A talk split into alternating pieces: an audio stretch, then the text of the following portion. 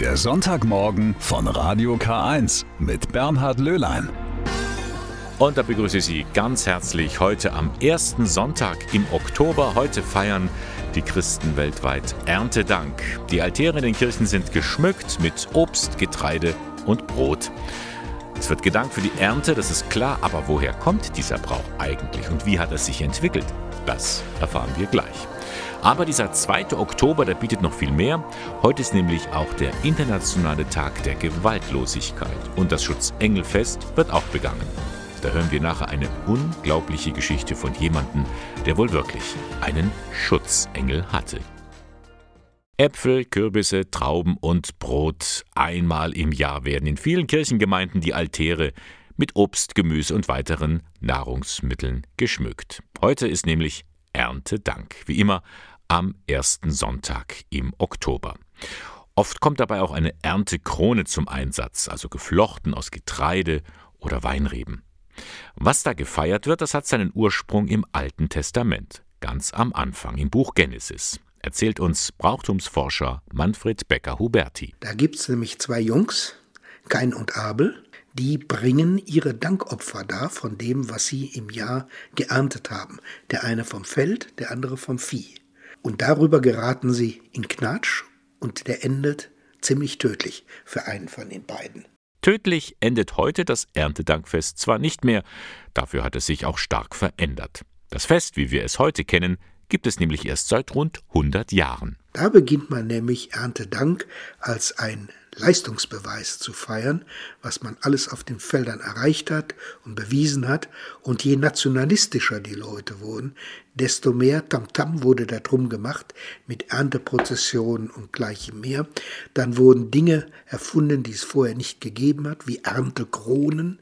Dann kam plötzlich die Ernte in die Kirche hinein, wo also aufgebaut wurde um den Altar herum, was man denn alles erwirtschaftet hatte. Schon damals haben viele Gemeinden die Lebensmittel an Bedürftige gespendet. Christliche Feste sind immer Feste mit offener Tür. Da darf die Tür nicht abgeschlossen sein, denn einer der geringsten könnte ja kommen, und das könnte ja auch Christus sein, der anklopft und sagt, habt ihr nicht auch ein bisschen was für mich? In der heutigen Zeit wird auch noch viel mehr thematisiert, zum Beispiel der Umwelt- oder Klimaschutz sowie Nahrungsmittel- und Wasserknappheit. Erntetag ist also ein Tag, an dem wir darüber nachdenken sollen, wie wir Menschen existenziell vom Erfolg der Ernte abhängig sind. Und da verwundert es nicht, dass man das Fest Dank für die Ernte eigentlich in allen Kulturen findet. Eros Ramazzotti heute am Sonntagmorgen mit Radio K1 am 2. Oktober und das ist auch der internationale Tag der Gewaltlosigkeit. Warum? Weil am 2. Oktober 1869 Mahatma Gandhi geboren wurde. Er war der Anführer der indischen Unabhängigkeitsbewegung und Gewaltlosigkeit und gewaltfreier Widerstand gehörten zu seinem Prinzip. Gewaltfrei miteinander umgehen, das wäre nicht nur schön, das ist auch Gesetz, sogar bei der Kindererziehung. Vor etwas mehr als 20 Jahren hat der Bundestag das Gesetz zur Ächtung von Gewalt in der Erziehung verabschiedet. Allerdings es gibt sie, die Fälle von Gewalt, von Missbrauch und Kinderpornografie, und die alle haben gezeigt, es ist längst nicht alles gut, Gesetz hin oder her. Eine, die sich da besonders engagiert, das ist die Schauspielerin, Komikerin und Autorin Cordula Strattmann. Denn sie hat selbst an einer katholischen Hochschule Sozialarbeit studiert und sie war auch in Familienberatungsstellen tätig. Gottfried Bohl berichtet. Seit 20 Jahren haben Kinder in Deutschland ein Recht auf gewaltfreie Erziehung. Doch die Wirklichkeit sieht oft anders aus, beobachtet Schauspielerin und Komikerin Cordula Stratmann. Dagegen muss viel mehr getan werden, fordert sie. Weil Gewalt an Kindern alle was angehen muss. Und äh, weil eine Unterfinanzierung äh, von Beratungsstellen ist eigentlich, das ist ja verboten. Und Rettungsschirme für alle möglichen Sektoren äh, sind wichtig und dass aber Beratungsstellen, die fundamentale Arbeit machen, quasi an der Zukunft des Landes, an der Stabilität der Gesellschaft, weil das ist Arbeiten mit Kindern. Wenn die mit Unterfinanzierung zu kämpfen haben, äh, verstehe ich die Welt nicht mehr. Stratmann hat lange als Familienberaterin und Therapeutin gearbeitet und kriegt die Wut, wenn sie von Fällen hört, wie in Lüchte, Bergisch Gladbach oder Münster. Von Gewalt, Missbrauch und Kinderpornografie mit zigtausenden Tätern. Katastrophal. Das ist äh, da, die Frage ist aber gar nicht, wie es mir geht, sondern wie geht es den Kindern. Ja, und die Frage müssten sich alle äh, an entscheidenden Stellen stellen. Und es muss in der Frage der digitalen Kriminalität sehr viel mehr an Mitteln bereitgestellt werden. Es braucht mehr Personal. Es gibt wirklich eine Unterversorgung in der Bearbeitung dieser schrecklichen Themen. Dabei gibt es doch genug Gesetze und alle betonen immer wieder, wie wichtig doch Familie ist. Doch das sind oft nur Sonntagsreden, was die Komikerin gar nicht lustig findet. Familien sind ja nur teuer, die erwirtschaften ja nichts. Kinder bringen ja keinen Faktor, womit man irgendwie die Wirtschaft ankurbeln könnten. Das ist etwas, das müssen wir uns leisten. Sonst gibt's ja unsere Gesellschaft irgendwann nicht mehr. Wenn wir sagen würden, ach, Familien sind zu teuer und Kinderversorgung, das kostet einen Staat zu viel Geld, dann müssen wir uns entschließen, dann machen wir die Bude dicht und dann lassen wir's. Wenn wir das nicht wollen, dann müssen wir unbedingt die Grundlage für ein gesundes Gesellschaft gesellschaftliches Leben und zwar für Familien bieten. Ganz entscheidend dabei sind die Väter, betont Stratmann. Denn viele von ihnen tun aus ihrer Sicht immer noch viel zu wenig. Mein Hauptfokus sind die fehlenden Väter. Es ist ungeheuerlich, dass die Erziehungsarbeit, dass die Beziehungsarbeit an überforderten Müttern hängen bleibt und äh, die Väter nicht präsent sind oder als Täter wahrgenommen werden. Das kann auch nicht im Interesse der Männer sein. Die müssen sich selber darum kümmern, ihre Realität wirklich wahrzunehmen. Wer Kinder in die Welt setzt, als Vater ist zuständig. Und zwar unterstützt er nicht die Mutter bei irgendwas, sondern er hat ein Kind. Und wenn wir unsere Elternschaft als Vater und Mutter nicht wahrnehmen, hinterlassen wir ungeschützte Kinder. Und ungeschützte Kinder werden Opfer von Gewalt. So einfach ist die Kette. Cordula Strattmann war das, die Fernsehkomikerin und ehemalige ausgebildete Familientherapeutin, unterstützt die Forderung nach besseren Gesetzen, um Kinder vor Gewalt zu schützen. Sie hören den Sonntagmorgen von Radio K1 heute am 2. Oktober. Das ist in der katholischen Kirche auch der Tag der Schutzengel. Ja, das sind so himmlische Wesen, von denen man nie so ganz sicher ist, gibt es die und was soll man von ihnen halten? Der Ursprung der Engelverehrung, der geht zurück aufs Judentum, denn es steht schon im Psalm 91 des Alten Testaments, Gott befiehlt seinen Engeln, dich zu behüten auf all deinen Wegen. Und von daher kommt ja dann auch die Redewendung, da hast du sicher einen Schutzengel gehabt. Das können auch die Priester Anton Schatz und Michael Harrer aus dem Bistum Eichstätt von sich behaupten, denn sie hatten einmal einen Schutzengel. Die Geschichte liegt weit zurück. Es war im Mai 1999. Die Katastrophe im österreichischen Tauerntunnel. Ein 40-Tonnen-Laster fährt auf einen Stau im Tunnel und schiebt vier Wagen auf einen anderen LKW. Es fängt zu brennen an. Die schreckliche Bilanz zwölf Menschen sind damals ums Leben gekommen. Und mitten in diesem Geschehen die beiden. Ihr Auto war unmittelbar hinter dem LKW. Michael Harrer erinnert sich. Ja, ich weiß ja nur, dass wir auf der Seite gelegen sind und dass ich oben gelegen bin, also unser Auto so ja, auf der Beifahrertür gelegen ist. Und also, dass ich halt oben war und Anton unten und er war so seitlich drin gelegen. Ich habe dann uns beide zuerst mal abgeschnallt, habe versucht, die Tür aufzumachen. Das habe ich dann auch geschafft. Also meine Fahrradtür ist aufgegangen und habe halt dann nur noch, also ihn so richtig geschüttelt und habe halt gesagt, Toni, wir haben einen Unfall, wir müssen raus. Und hat er reagiert oder war er ja, geschlafen? Die Augen ein bisschen aufgemacht und hat ja gesagt. Und dann bin ich raus. Aber wie, das weiß ich jetzt auch nicht so genau. Also ich weiß halt nur, dass ich raus bin. Pfarrer Anton Schatz selbst hat keine Erinnerung an den Unfall. Wie er es geschafft hat, den brennenden Tunnel zu verlassen, darüber kann er nur spekulieren. Zum einen, Michael hat mich nicht rausgebracht, hat mich aber wachgeschüttelt. Also ich war wohl nicht so tief bewusstlos. Zum zweiten muss ich selber dann irgendwie geschafft haben, rauszukommen. Ich weiß nicht wie. Also sicher nicht durch irgendwelche Rettungsmannschaften, die da hinten eigentlich nicht hinkommen konnten, beziehungsweise es wäre auch viel zu spät gewesen. Der Michael ist ja davon gelaufen, weil es schon überall gebrannt hat. Das ist ja anders gegangen. Man hat später an die Hosen, an die Knie gesehen, dass die ganz schwarz waren. Also muss das irgendwie irgendwo mal auf alle Viere gekrochen sein. Ich habe vielleicht an eine, an eine glühende Autotürgriff hingelangt, weil das also von den Verbrennungen her fast so ausgeschaut hat da drinnen. Und die haben mir halt später auch im Krankenhaus gesagt, dass ich wohl unter Schock genau das Richtige gemacht habe. Ja, gelaufen bin, gelaufen, gelaufen, bis ich draußen war Ich habe persönlich keine Erinnerung, obwohl ich bei Bewusstsein war. Also die Ärzte und so, die mich da, oder wer, wer immer mich da erst versorgt hat, da war mein Name dort gestanden. Man kriegt da so eine Karte umgehängt. Da war auch dort gestanden, Bewusstsein okay und so, aber ich, ich weiß es eben nicht, weil das der Schock praktisch wegschiebt oder wegdrängt. Für beide ist diese wundersame Rettung wie ein Geschenk des Himmels. Es hat lange gedauert, bis sie realisiert haben, wie knapp sie eigentlich davon gekommen sind. Ich habe immer gedacht, naja, wir waren halt irgendwie mit dabei, weil es hat sich keiner von uns was gebrochen. Das ist ja eigentlich ganz verrückt bei so einem Aufprall. Und so ein markantes Erlebnis war dann eigentlich, wo die zum ersten Mal rein konnten in den Tunnel. Der hat ja tagelang gebrannt. Dann hat es geheißen, jetzt sind sie zur Unfallstelle gekommen und haben festgestellt, dass da also vier Autos äh, dazwischen waren und nicht nur eines, wie es vorher vermutet haben. Und dass halt überall die, die Überreste jetzt finden, auch von den Menschen und dass komischerweise in einem dieser Autos keine Knochenüberreste gefunden haben. Da habe ich nie gedacht, dass das unseres sein könnte. Tag später kam ihm der Anruf von der Gendarmerie, wir haben ihr Auto gefunden. Habe ich gefragt, darf man wissen, wo wir waren oder so? Und dann sagt er, ja, sie waren direkt dabei bei dem Unfall. Sie sind wahrscheinlich sogar das Auto, das direkt gerammt worden ist. Und da war ich natürlich total überrascht. Und nochmal einen halben Tag später kommt mir dann so plötzlich, Mensch, die haben die haben in deinem Auto schon nach deinen Knochen gesucht. So nachträglich läuft einem da unheimlich viel äh, im Buckel runter und den ganzen Körper eigentlich. Also da wird es einem so nachträglich bewusst, wie sauknapp das eigentlich war. Gell? Ein Wunder, oder wie soll man es nennen? Pfarrer Schatz ist skeptisch. Das Wort Wunder habe ich oft gehört, so auch im Nachhinein.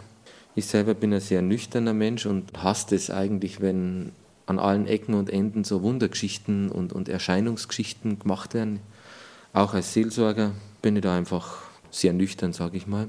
Vom Kopf her muss man sagen, es ist schon verrückt. Es war eigentlich alles dagegen standen. Und von daher muss man sagen, es ist schon mehr als nur Glück oder Zufall für mich. Vor dem Wort Wunder habe ich persönlich Angst, weil es oft missbraucht wird. So möchte ich sagen. Aber so ganz realisieren kann man es wahrscheinlich nie. Na, kann man nicht. Auf keinen Fall. Und ich äh, bringe es mit meinem persönlichen Glauben sehr wohl, also ganz stark in, in, Zusammenhang, dass ich das als Rettung empfinde, die jetzt nicht einfach aus, äh, von Menschenhand geschieht oder so. Ja, es waren halt doch einige äh, Szenen dabei, oder, ja, wo ich dann irgendwie sagen muss, das war dann irgendwie schon Fügung, dass ich da irgendwie nicht eingestiegen bin in die Autos oder in den Lastwagen. Das, sonst wäre ich halt irgendwie doch nicht mehr rauskommen. Ich, ich habe auch nichts dagegen, wenn ein anderer sagt, das ist ein Riesendusel von mir aus. Also es ist eine Sichtweise, die auch gültig ist. Oder man kann auch sagen, die beiden hatten einen Schutzengel. Heute ist das Schutzengelfest und gleich hören wir mehr über einen Ort, an dem sich über 500 Schutzengel zugleich befinden. Das Schutzengelfest, es wird heute in der katholischen Kirche begangen. In Eichstätt ist sogar eine Kirche nach diesen himmlischen Wesen benannt, die Schutzengelkirche. Annika Teiper-Groh hat sich mal mit der Kunstsachverständigerin im Bistum Eichstätt, Claudia Grund, über diesen besonderen Ort unterhalten. Frau Grund, Sie haben sich ausführlich mit der Schutzengelkirche beschäftigt. Welche Rolle spielen die Engel hier denn? Die Engel tauchen in dieser Kirche in wahren Hundertschaften auf. Wir finden sie in den verschiedenen Funktionen, in denen sie auch in der Bibel beschrieben werden. In der Bibel tauchen sie sowohl im Alten wie auch im Neuen Testament immer wieder auf, wobei ihre Gestalt selten beschrieben wird. Da gibt es ganz wenige Erwähnungen, aber ihre verschiedenen Funktionen, wir finden sie als Boten Gottes, wir finden sie als Kämpfer und Streiter für Gottes Wille, aber auch für den Menschen und wir finden sie als Lobsänger Gottes. Engel sind hier wirklich an allen Ecken zu sehen. Insgesamt sind es angeblich über 500 Stück. Gibt es denn einen Unterschied zwischen den Engeln und den Schutzengeln, nach denen die Kirche ja auch benannt ist? Also die Engel sind allgemein die himmlischen Geister Gottes. Kommt von Angelus, dem lateinischen Wort. Aber der Schutzengel im Speziellen bezieht sich auf die Geschichte im Buch Tobit wo nämlich der jugendliche Tobias eine gefährliche Reise machen muss und sich ihm ein junger Mann als Begleiter anbietet, der ihm durch verschiedene Gefahrensituationen hilft und sich am Schluss als Engel Raphael zu erkennen gibt. Und das ist der eigentliche Schutzengel, dessen Verehrung und dann auch Abbildung aber erst insbesondere auch mit den Jesuiten im 17. Jahrhundert aufgekommen ist. Und da leitet sich im Grunde genommen unser gängiges Bild des fürsorglichen Engels, der das kleine Kind begleitet, ab, wie man es vielleicht manche von uns auch in, im Kinderzimmer hängen hatte. Die Kirche hat ja auch eine besondere Bedeutung für Eichstätt. Wo ist denn hier der Anknüpfungspunkt? Also erstens mal ist es die größte Barockkirche Eichstätts. Die ist 1717 ausgestattet worden, aber auch schon 100 Jahre älter, ist eine der frühesten Jesuitenkirchen Deutschlands und die Eichstätter mögen ihre Schutzengelkirche ganz einfach aufgrund ihrer Pracht, aber irgendwie auch, weil die Zeit hier stehen geblieben zu sein scheint. Es ist ganz weniges verändert. Sie ist eigentlich heute noch in dem Zustand, wie sie das 18. Jahrhundert hinterlassen hat. Und an einer Stelle kann man die Verbindung zu Eichstätt ja wirklich bildlich sehen nämlich am Altar für den heiligen Franz Xaver. Er ist einer der Gründerväter des Jesuitenordens und er ist immerhin der zweite Stadtpatron Eichstätts geworden. Hinter den Engeln stecken ja auch Geschichten und Bedeutungen. Was für ein Beispiel aus der Bibel kann man hier denn sehen? Also die grandioseste und künstlerisch wertvollste Darstellung der Kirche ist ja das Hochaltarbild, das von dem begabten Maler Johann Evangelist Holzer stammt. Und das verbildlicht ziemlich genau eine Geschichte aus dem Buch Daniel im Alten Testament, wo Daniel nicht nur eine Gottesvision hat, sondern auch die eines Kämpfers, den er Michael nennt. Und Michael äh, taucht in der Bibel immer wieder auf als der Streiter Gottes. Und der Name ist Programm. Wer ist wie Gott, bedeutet Michael. Und er ist fantastisch in einer richtigen Bodybuilding-Gestaltung im Hochaltarbild dargestellt. Wir stehen hier ja in einer sehr prächtigen Kirche. Was fasziniert Sie persönlich denn hier? Ich gebe es ja zu, es ist meine Lieblingskirche. Mir gefällt die Größe, die Geschlossenheit der Darstellung, dass man immer wieder was findet und vor allem dieses unglaublich durchgängige Programm. Sie gilt, soviel ich weiß, als die deutsche Kirche mit der geschlossensten Engelstheologie überhaupt. Der Knall halt noch nach. Wenige Wochen nach der Ablehnung von Reformen der kirchlichen Soziallehre durch eine Sperrminorität einiger Bischöfe hat sich das ganze Bischofskollegium in Fulda getroffen. Die Konfliktlinien zeigten sich auch dort. Und natürlich war auch wieder die Aufarbeitung des sexuellen Missbrauchs ein Thema. Und, wie Gabriele Höfling jetzt gleich berichtet, es gab einen unerwarteten Affront aus Rom. Im Sinne der Sache und im Sinne der Gläubigen, die sich im synodalen Weg engagieren, erwarte ich von Kardinal Koch eine öffentliche Entschuldigung für diese völlig unakzeptable Weise einer Formulierung. Und ich sage auch, wenn diese öffentliche Entschuldigung nicht umgehend geschieht, werde ich eine offizielle Beschwerde beim Heiligen Vater einreichen. So deutlich ist Bischof Georg Betzing, der Vorsitzende der Deutschen Bischofskonferenz, selten zu hören. Grund für seinen Ärger die Äußerung eines ranghohen Kardinals aus Rom. Kurt Koch hatte die Diskussionen auf dem synodalen Weg, dem Reformprozess der deutschen Kirche mit der Nazizeit verglichen. Unsäglich finden das die Bischöfe. Jenseits dessen brachen in Fulda aber auch ihre Konflikte untereinander wieder auf. Die Ablehnung von Reformen der Sexuallehre auf dem synodalen Weg wirkt noch merklich nach. Wir müssen diese Entscheidung respektieren. Alles andere wäre nicht redlich. Wir sind diesen Weg gegangen und dieser Text ist als gemeinsames Vorhaben gescheitert. Aber das Anliegen, das ist eine Frage, die ist lange im Gang. Und der Sache selber werden wir uns auch als Bischöfe annehmen. Gleichzeitig machte Betzing aber auch klar, Uneinigkeit an sich ist aus seiner Sicht nicht verwerflich. Nur über Konflikte, nur über die Bearbeitung von Differenzen, von gegensätzlichen Argumentationssträngen kommen wir doch weiter. Wir haben eigentlich einen Konsens darüber in der Vollversammlung der Deutschen Bischofskonferenz, dass es Dissens gibt und dass es nicht unschicklich ist, dass es unter Bischöfen Dissens gibt. Aber es gab auch noch andere Themen bei dem Bischofstreffen. Angesichts der russischen Aggression unterstützen die Bischöfe Waffenlieferungen an die Ukraine. Und sie fordern die Menschen hierzulande auf, zusammenzuhalten. Wir spüren jetzt, dass wir daraus Belastungen zu schultern haben, die die Solidarität in unserem Land auf eine sehr starke Belastungsprobe stellt. Und wir wollen zusagen, dass wir auch in dieser Situation an der Seite der Schwachen stehen. In Sachen Missbrauchsaufarbeitung wählten die Bischöfe einen neuen Beauftragten.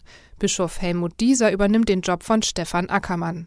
Er will eng mit den Betroffenen zusammenarbeiten. Ja, ich möchte vor allem erreichen, dass eine Atmosphäre entsteht, die es Betroffenen möglich macht, aus dem Dunkelfeld herauszutreten, sich anzuvertrauen, Menschen ihres Vertrauens zu suchen und ihre Geschichte zu erzählen. Und wir müssen daran arbeiten, dass wir glaubwürdige Zeugen sind dafür, dass es uns darum geht, dass sich wirklich etwas verändert zugunsten der Betroffenen. Soweit einige Eindrücke von der Bischofskonferenz in Fulda. Wie sagt der Spetzing eben, wir haben eigentlich einen Konsens darüber, dass es Dissens gibt. We agree to disagree, wie es auf Englisch heißt.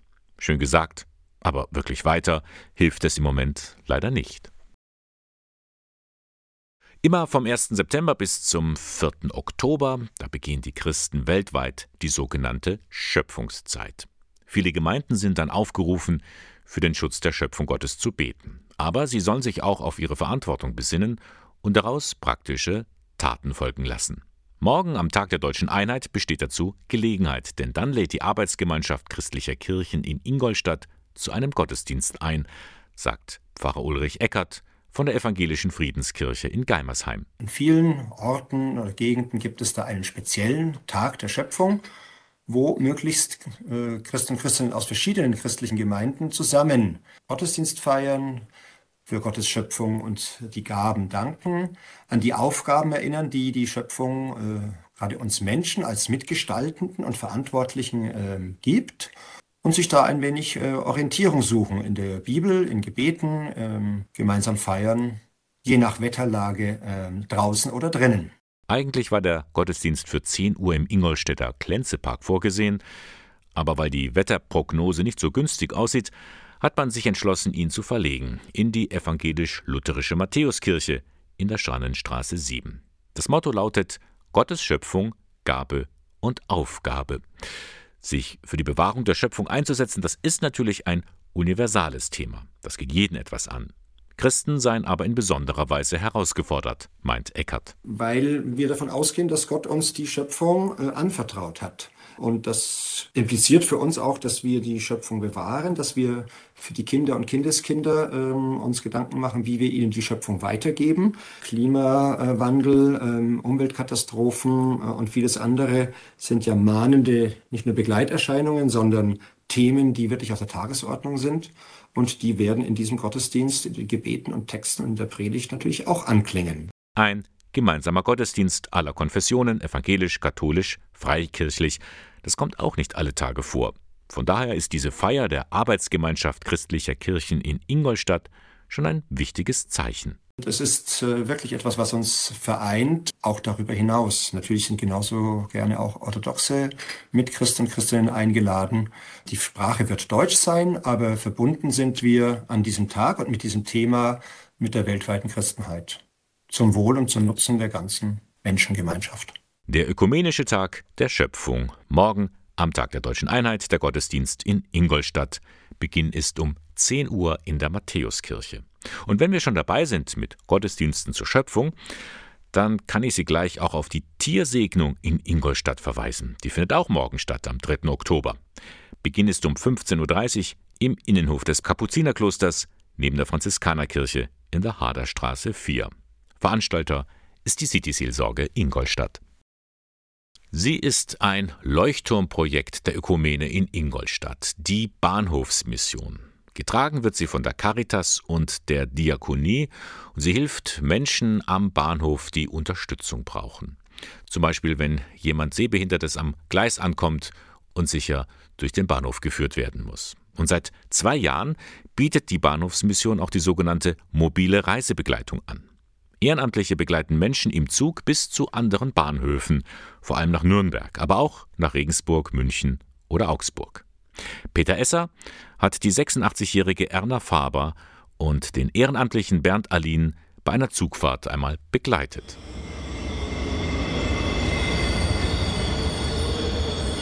So, ich bin jetzt am Hauptbahnhof in Ingolstadt und begleite heute eine Dame und einen Ehrenamtlichen im Dienst mobile Reisehilfen der Bahnhofsmission. Die Frau Faber und Herr Alin begleitet sie. Jetzt sind wir gerade vom Aufzug und wir gehen rein. Frau Faber, die wievielte Fahrt ist das denn, die Sie mit den mobile Reisehilfen machen? Also äh, eine auf jeden Fall, aber zweimal war es schon angeplant, aber leider bin ich einmal krank geworden ganz schnell und einmal musste mein Mann ins Krankenhaus. Aha. Das heißt, das ist heute das zweite Mal. Auf welches Gleis gehen wir jetzt? Gleis 6. Gleis 6. Das ist dann der Zug nach Nürnberg. Frau Faber, warum fahren Sie nach Nürnberg? Meine Tochter wohnt in Bayreuth und da wohnt sie schon viele Jahre, die ist dort Pfarrerin mit ihrem Mann und die möchte sie mal besuchen und da freue ich mich, dass sie nicht die doppelte Strecke immer machen muss. Es ist halt schwierig von nach Ingolstadt und wieder zurück. Und damit bin ich froh, dass das jetzt gibt. Und sie sagt, bis Nürnberg fahren kann sie dann, das geht. Aber nicht bis Ingolstadt immer. Das heißt, ihr holt sie in Nürnberg ab? Toll, dass das gibt, muss ich ehrlich sagen, weil sonst hätte ich kaum eine Möglichkeit hinzukommen zu meiner Tochter. Weil es anstrengend ist, wenn sie zwei Touren auf einmal machen muss. Immer. Das ist doch weit bei Reuth Ingolstadt. So müssen wir da schon rein. Ja, wir können ja. mal zwei davor. Wir können auch hier rein. So, jetzt hat der Herr Arlin gerade angepackt und den Rollator in den Zug reingebracht und holt jetzt noch den Koffer nach. Schauen wir bloß, wo wir Platz kriegen am besten. Ja, ja, da ist ja alles frei. Wäre das für Sie möglich, sonst zu Ihrer Tochter zu reisen, ohne diesen Dienst mobile Reisehilfen? Ja, dann müssten sie halt nach Ingolstadt fahren, das haben sie auch einmal gemacht. Aber sie fährt bis Ingolstadt, holt mich in Ingolstadt und wieder hin. Allein kann ich es nicht mehr. Weil Sie den Rollator haben, ne? Ja, ja schlecht und weil ich nicht sehe. Ich kann ja nicht sehen.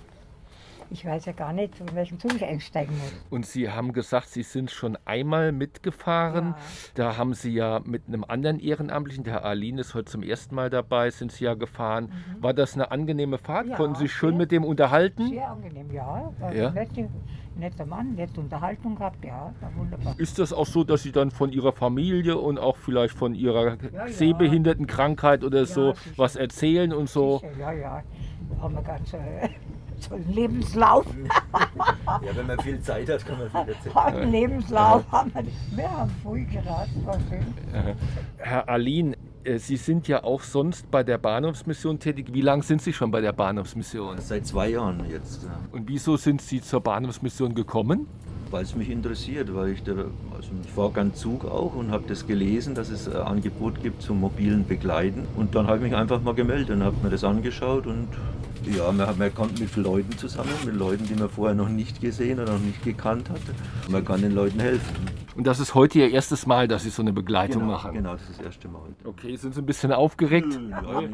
Wird nicht zum furchterregend wirkt, oder? Die Frau Faber ist ja ganz nett.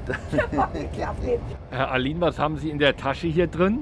Ja, das ist so eine Art Notfalltasche. Also da haben wir mal Wasser zum Beispiel zu trinken oder äh, Traubenzucker, wenn, wenn mal irgendjemand in Unterzucker fällt, dann ein paar Kleinigkeiten, Verbandsmaterial und sowas. Ne? Also Okay. einfach so eine Notfalltasche, wenn Okay. irgendwas Was unterwegs Notfalltasche? passiert. Oh, ja. Ui, jetzt gibt's was Süßes hier. Ui. Dankeschön. So, jetzt kommen wir an in Nürnberg Hauptbahnhof.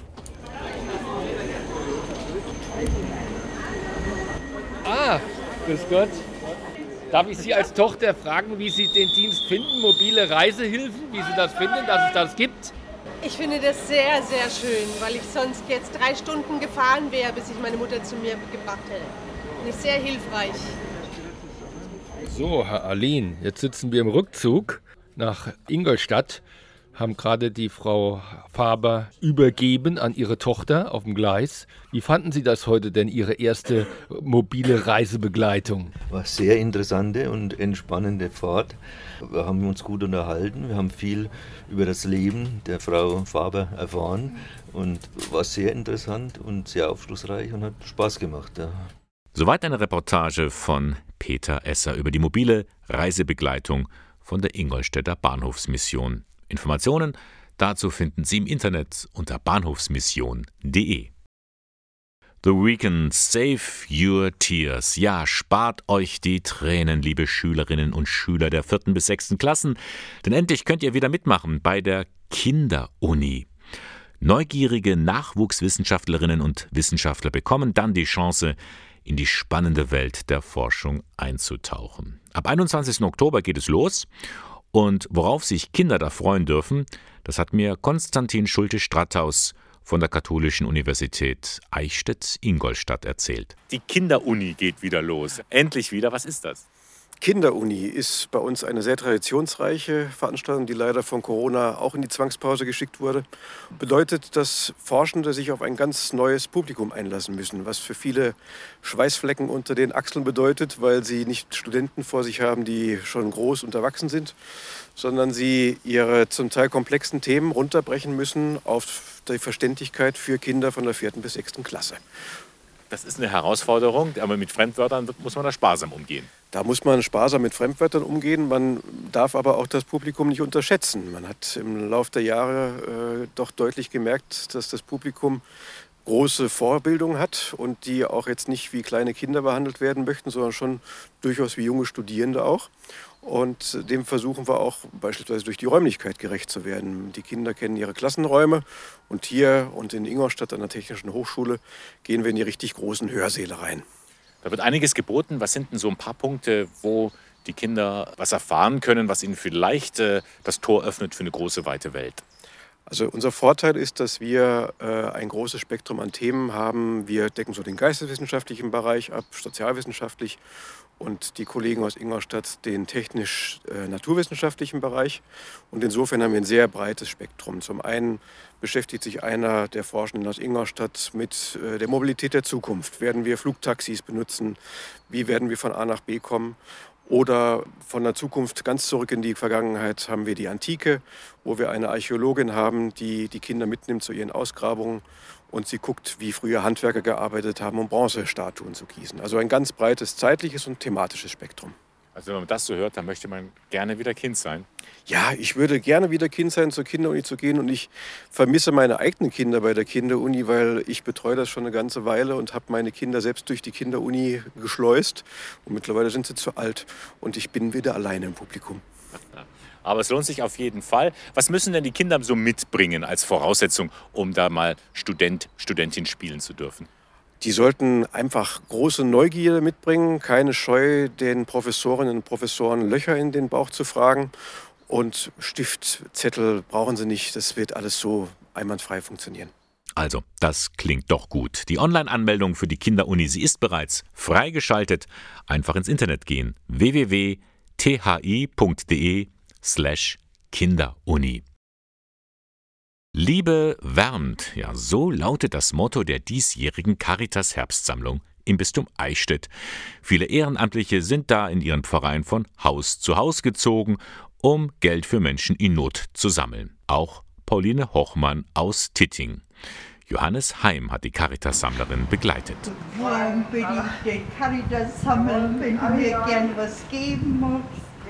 Das wäre schön. Den Sammelbeutel gepackt, Namensliste und Spendenquittungen eingesteckt. Schon geht es für Paulina Hochmann los. Seit fast zehn Jahren ist die 76-Jährige als Caritas-Sammlerin unterwegs. Im Herbst und im Frühjahr in ihrer Pfarrei St. Michael in Titting. Gemeinsam mit vielen anderen Ehrenamtlichen im Bistum Eichstätt sammelt sie Spenden für den guten Zweck. Und das aus Überzeugung. Mir ist halt wichtig, dass ich ein wenig Geld zusammenbringe und für einen guten Zweck und dass halt was mit anfangen können. Heute ist alles, sind alle so arm und, und, und man braucht ja jeden Pfennig. Und denke, die, wo viel haben, können doch gern was geben. Denke mir immer, vor die ganz Reichen könnten die Armen auch was kriegen, gell? dann wäre es halt gut. Eine Woche lang dauert die Herbstsammlung der Caritas. In diesem Jahr steht sie unter dem Motto Liebe wärmt gerade angesichts der aktuellen Energiekrise ein wichtiges Zeichen der Kirche. Caritas-Präses Alfred Rottler. Die Sammlung bringt insgesamt einen wichtigen Aspekt der Kirche zum Ausdruck, den Grunddienst der Diakonia, des Teilens der christlichen Nächstenliebe. Ja, es geht mitten ins Volk hinein, von Haus zu Haus, von Briefkasten zu Briefkasten und lädt ein, zum Teil, wie gesagt, für Menschen, die in Not sind. Rund 680.000 Euro sind dabei im vergangenen Jahr zusammengekommen. 40 Prozent davon bleiben in den Pfarreien für soziale Hilfe vor Ort. Die übrigen 60 Prozent gehen an den Caritasverband der Diözese. In diesem Jahr werden besonders Opfer des Krieges in der Ukraine und Demenzkranke unterstützt.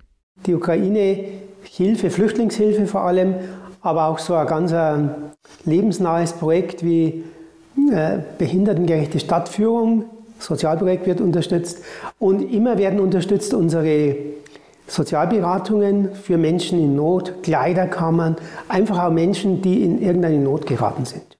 Mehrere Tage lang ist Paulina Hochmann unterwegs und läuft von Tür zu Tür. Rund 65 Haushalte besucht sie in ihrem Heimatort. Wer will, bekommt eine Spendenquittung. Die meisten geben gerne etwas. Da weiß ich jetzt auch, wo es hinkommt und dass es, dass es ankommt und ich finde es eigentlich ganz gut. Ja, ich denke, die Caritas, die ist ja überall unterwegs und da wird es dann schon an die Stelle kommen, die es am nötigsten brauchen. Uns geht's gut, wir haben eigentlich alles und da kann man gerne auch einmal ein bisschen was abgeben. Auf ihrer Tour nimmt sich Paulina Hochmann auch immer Zeit für kurze Gespräche. Der persönliche Kontakt ist der Caritas-Sammlerin besonders wichtig. Die meisten, die warten schon auf mich, wehe, ich bin nicht rechtzeitig da. Dann heißt es ja, wo bleibst du? Wir haben schon auf dir gewartet. Also das finde ich schon sehr schön. Weil das ist mir ja auch wichtig, dass sie wissen, ich komme und, und dass sie es gern von sich aus auch geben. Das ist ja auch wichtig. Für die Geld, danke. Gell, bis nächstes Mal. Heute geht sie nun zu Ende, die Herbstsammlung der Caritas. Wer will, kann jetzt noch per Überweisung bei den Caritas-Stiftungen in dem Verein spenden. Caritas-Sammlerinnen und Sammler wie Pauline Hochmann, sie leisten einen wichtigen Beitrag, damit das Geld dort ankommt, wo es am nötigsten gebraucht wird. Heute ist Sonntag und Sonntagabend ist wieder Tatortzeit. Diesmal geht es nach Wien, in die Unterwelt. Das Tor zur Hölle heißt der Krimi, der sich einem typisch katholischen Thema zuwendet, nämlich dem Exorzismus, ein fremdes Milieu, für die Kommissare Bibi Fellner und Moritz Eisner. Gabriele Höfling über den neuen Tatort und ob es sich lohnt. Ich vermute, dass er vor dem Sturz misshandelt worden ist, geschlagen, ziemlich heftig, mit einem harten Gegenstand, aber das werden wir erst sehen. Also Mord. Es gruselt ganz ordentlich beim Tatort in Wien. Ein Priester wird tot aufgefunden, brutal ermordet. Bei sich hat er ein Amulett, das auf den Satan hinweist. Womit war der Herr Prälat denn hauptsächlich beschäftigt? Prälat Gabler war der von unserer Diözese Beauftragte im Befreiungsdienst. Aber ich glaube Bitte, nicht... was ist der Befreiungsdienst? Also im Volksmund spricht man gerne von einem Exorzisten. Die Kommissare Moritz Eisner alias Harald Krasnitzer und Bibi Fellner alias Adele Neuhauser machen sich an die Ermittlungen in einer unheimlichen Welt der Dämonen, Teufel und Hexenflüche. Ein Tatort mit Horrorfilmelementen findet Kritikerin Katharina Zeckau. Besonders schräg ist äh, die Tatsache, dass erstaunlich viele Menschen in diesem Tatort davon überzeugt sind, dass der Eingang zur Unterwelt äh, tatsächlich und leibhaftig in Wien liegt. Also es wird darüber gestritten, ob am Donauufer oder am Stephansplatz, aber der Eingang zur Unterwelt liegt in Wien. Exorzismus, also Teufelsaustreibung, ein erstaunlich aktuelles Thema, gerade in den vergangenen Jahren. Die Nachfrage der Menschen steigt wohl gerade auch seit der Pandemie sehr stark. Also und es gibt deswegen auch immer mehr, auch selbst in Deutschland, so Geisterheiler, die auf den Markt drängen, die dann natürlich dann auch diese Nische besetzen, aus der sich die deutschen Bistümer ein Stück weit, glaube ich, zurückgezogen haben. Die katholische Kirche geht hierzulande sehr zurückhaltend mit dem Thema um. Aber auch im echten Leben gibt es Priester, die Exorzismen durchführen. Ein von Gebeten geprägtes Ritual. Und wie läuft das ab? Es beginnt mit einer Besprengung durch Weihwasser, dann äh, folgt ein Gottesdienst, danach äh, Symbolhandlungen wie Zeichen des Kreuzes und zum Abschluss eine Segnung. That's it. Letztlich sind es einfach Gebete in einer bestimmten Abfolge, die den Teufel eben aus einem Menschen vertreiben sollen. Doch trotz des aktuellen Themas und gelungener Horrorversatzstücke, insgesamt kommt der Wiener Tatort etwas behäbig daher, findet die Kritikerin. Eine ganz runde Sache ist das nicht. Es ist einfach schwierig, wenn man so ein übersinnliches Thema hat, wenn das dann am Ende auf dem Boden der Tatsachen sozusagen ankommen muss und der Tatort versucht dann eben doch diese doch sehr vom Übersinnlichen geprägte Erzählung ähm, rational aufzulösen. Und ich finde, das funktioniert dann nicht gut. Also ja, durchwachsen wäre so meine Bilanz.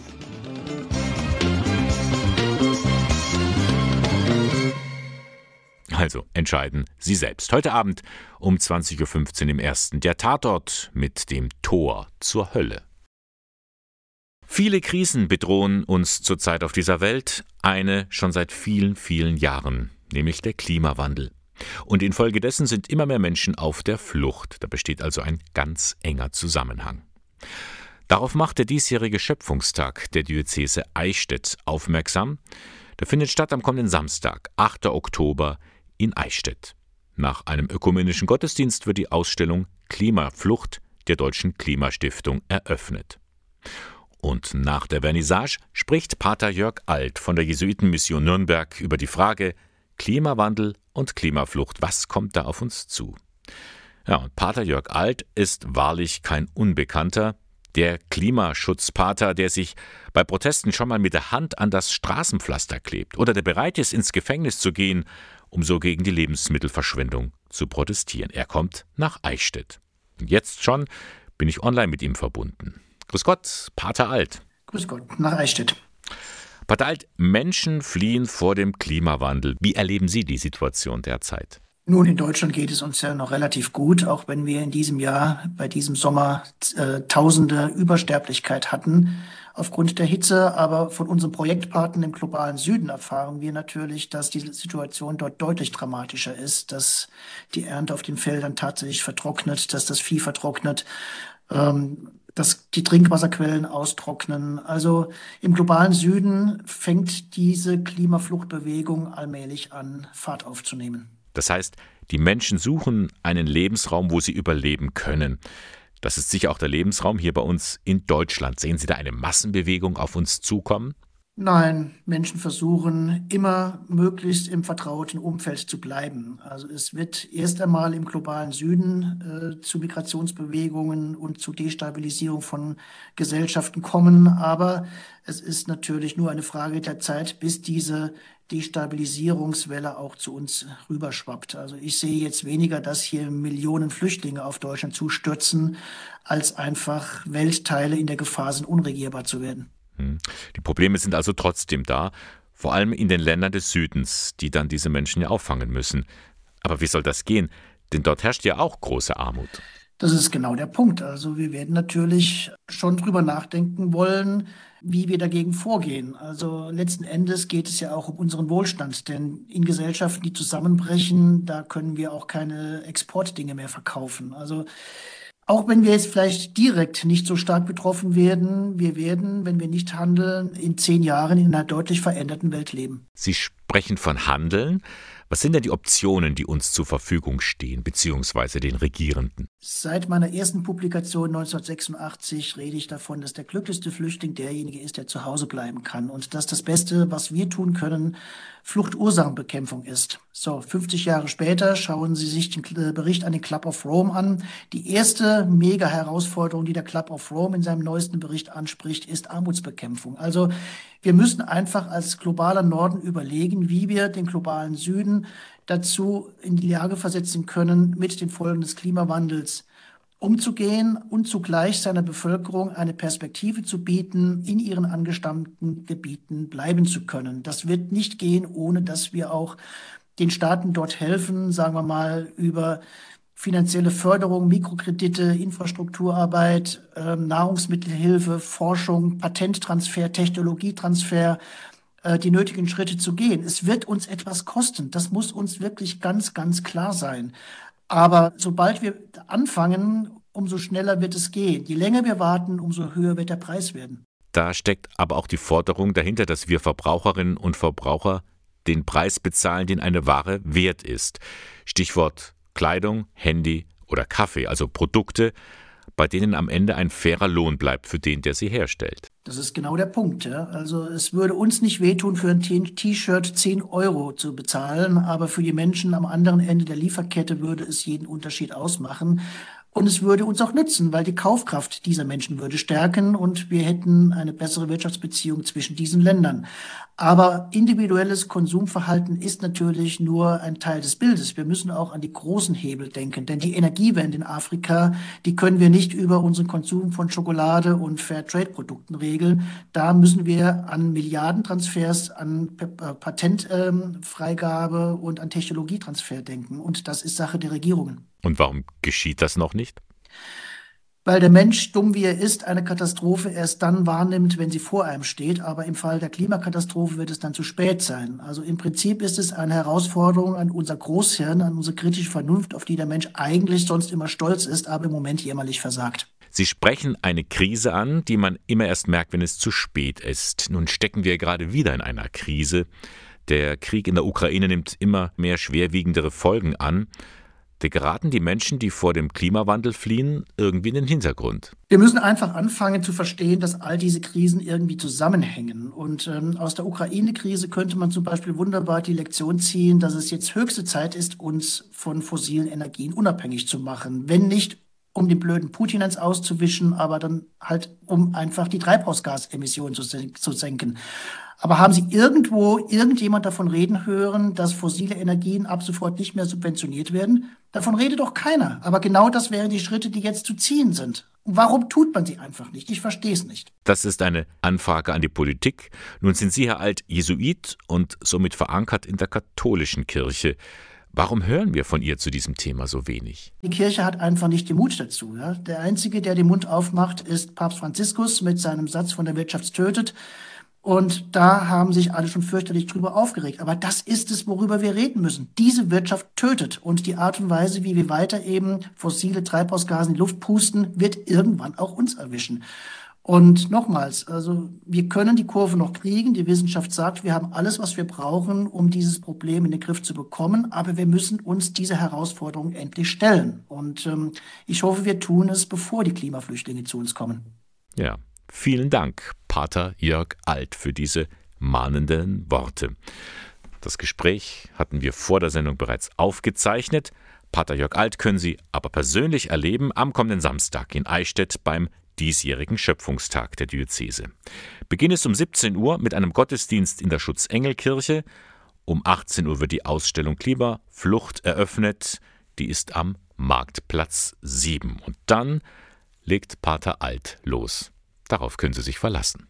Der Sonntagmorgen von Radio K1 geht so langsam zu Ende. Gleich ist 11 Uhr. Vorher blicken wir aber noch mal kurz zurück auf die vergangenen drei Stunden. Erntedank ist heute. Da wird ja der Altar wieder mit vielen Früchten bestückt. Schon immer haben die Gemeinden danach Lebensmittel an Bedürftige gespendet. Aus gutem Grund, meint der Brauchtumsforscher Manfred Becker-Huberti. Christliche Feste sind immer Feste mit offener Tür. Da darf die Tür nicht abgeschlossen sein, denn einer der geringsten könnte ja kommen, und das könnte ja auch Christus sein, der anklopft und sagt, habt ihr nicht auch ein bisschen was für mich? Und dann haben wir von einem Leuchtturmprojekt gehört, von der Caritas und der Diakonie. Die betreiben ja die Bahnhofsmission Ingolstadt und sie bieten seit zwei Jahren die mobile Reisebegleitung an. Ehrenamtliche begleiten Menschen im Zug bis zu anderen Bahnhöfen. Die 86-jährige Erna Faber findet diesen Dienst einfach toll.